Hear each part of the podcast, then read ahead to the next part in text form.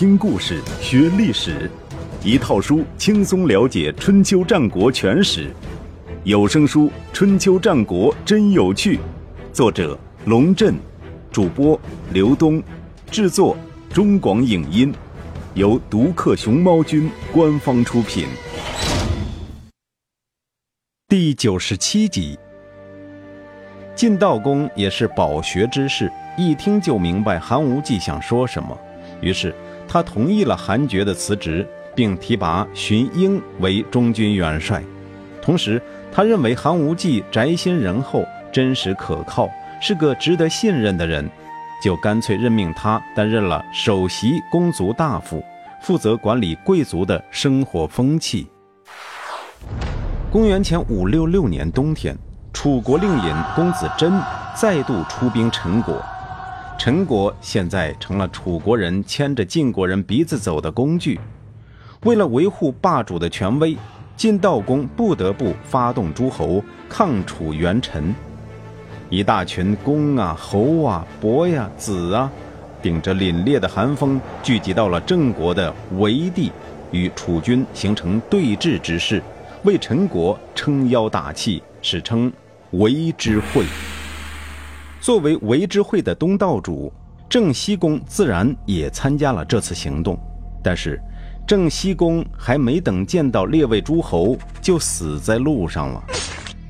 杀死郑西公的人是他的厨子，指使厨子的人则是郑国的执政大臣公子非。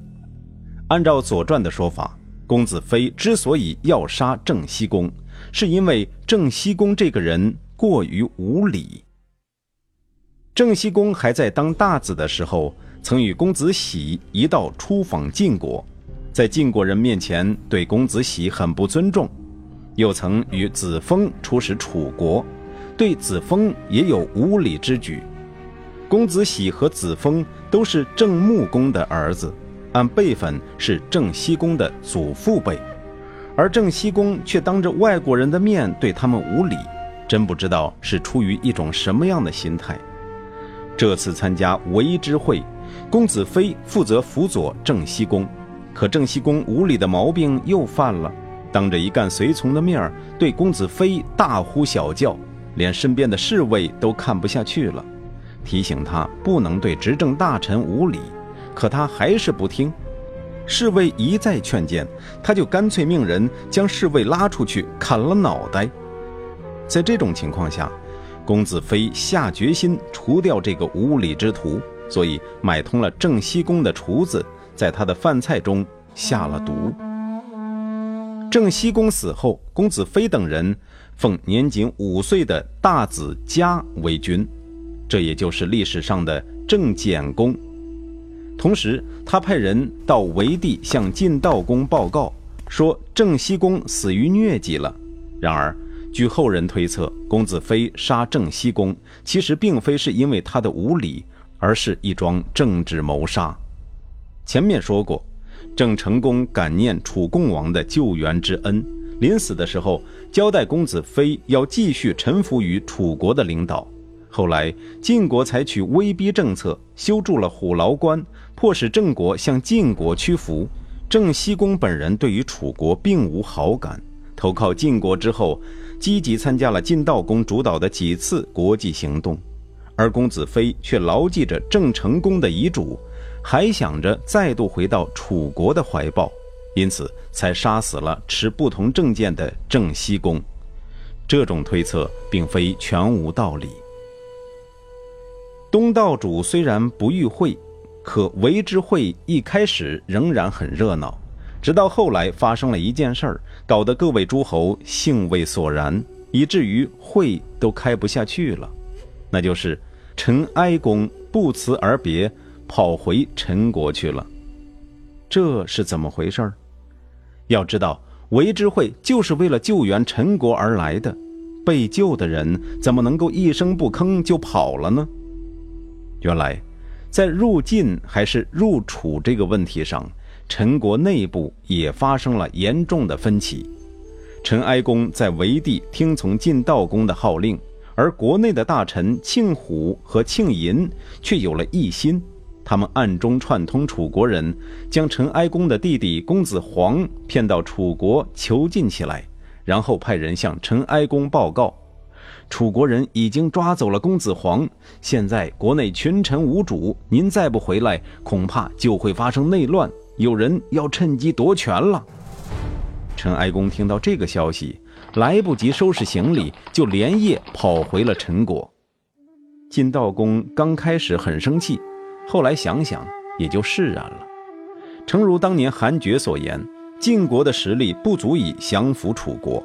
与其因为陈国而被楚国牵着鼻子走，隔三差五地发动诸侯来抗楚援陈，倒不如顺水推舟，就此解散诸侯联军，放弃对陈国的责任。逃跑的是陈哀公，不是晋悼公，这个责任应该由陈国来承担，因此无损于晋国的威望。公元前五六五年春天。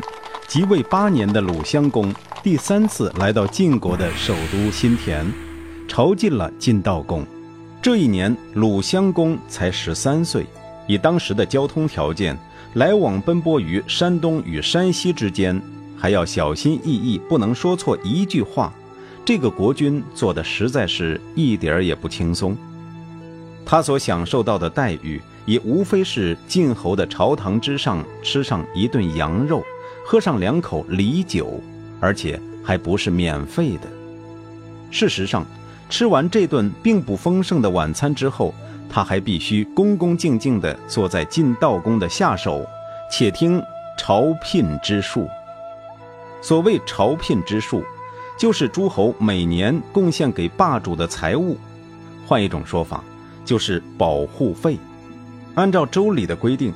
这笔费用本来应该交给周天子的，可是自从周平王东迁，霸主政治兴起，大伙儿便与时俱进，将它交给霸主了。从数量上看，这笔费用绝对不是小数，而是一笔沉重的负担。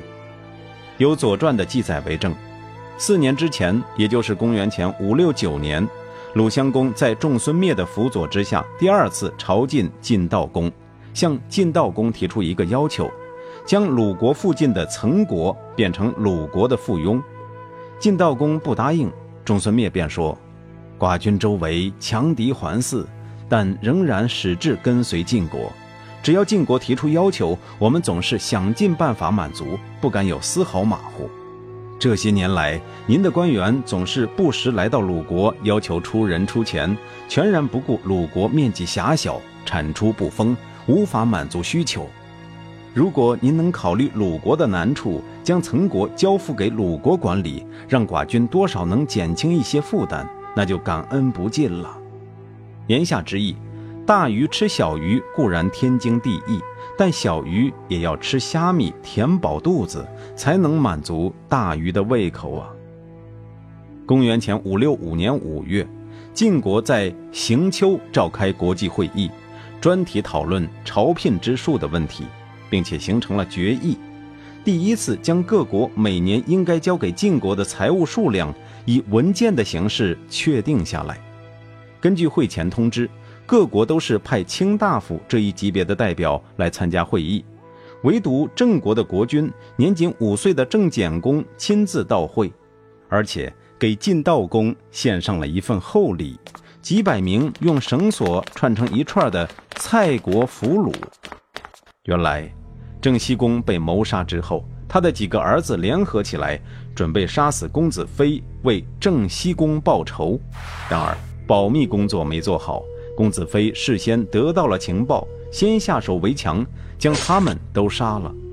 为了稳定郑国的政局，转移国内矛盾，这一年四月。司马公子发带兵入侵了楚国的盟国蔡国，不但大获全胜，还俘获了蔡国的司马公子谢。捷报传到新郑，整个新郑城都沸腾了。自郑庄公去世后的一百多年来，郑国一直在几大强国的夹缝中求生存，而且因为地理位置特殊，成为列强争夺的焦点。没有过一天安稳的日子，然而这一百多年来，郑国人却屡有惊人之举，不但能将宋国、许国这样的二三流国家打得落花流水，而且多次在局部战场上打败晋、楚两大强国。这一次对蔡战争取得空前的胜利，再度点燃了郑国人的爱国热情，他们纷纷走上街头去迎接凯旋的战士。在满城狂热中，只有一个年轻人愁眉不展，那就是公子发的儿子。公孙乔，他不但不祝贺公子发取得的赫赫战功，反而说了一句很丧气的话：“小国没有文德，却有武功，没有比这更大的祸了。如果楚国兴兵前来问罪，我们能够不屈服吗？一旦屈服于楚国，晋国的军队又要来了。如果晋楚交相讨伐郑国，自今以后，郑国至少要有四五年不得安宁了。”公子发大怒：“你个小屁孩知道什么？军国大事自有大臣去管，小孩子胡说八道，必定惹祸上身。”此时正好郑道公在行丘召开国际会议，包括公子发在内的郑国众卿都想在各国代表面前炫耀一下郑国的武功，于是就有了郑简公向晋道公献捷这一出戏。顺便说一句。公孙乔字子产，在中国的历史上，子产是一个响当当的名字，甚至有人将他称为春秋第一人，置于孔夫子之上。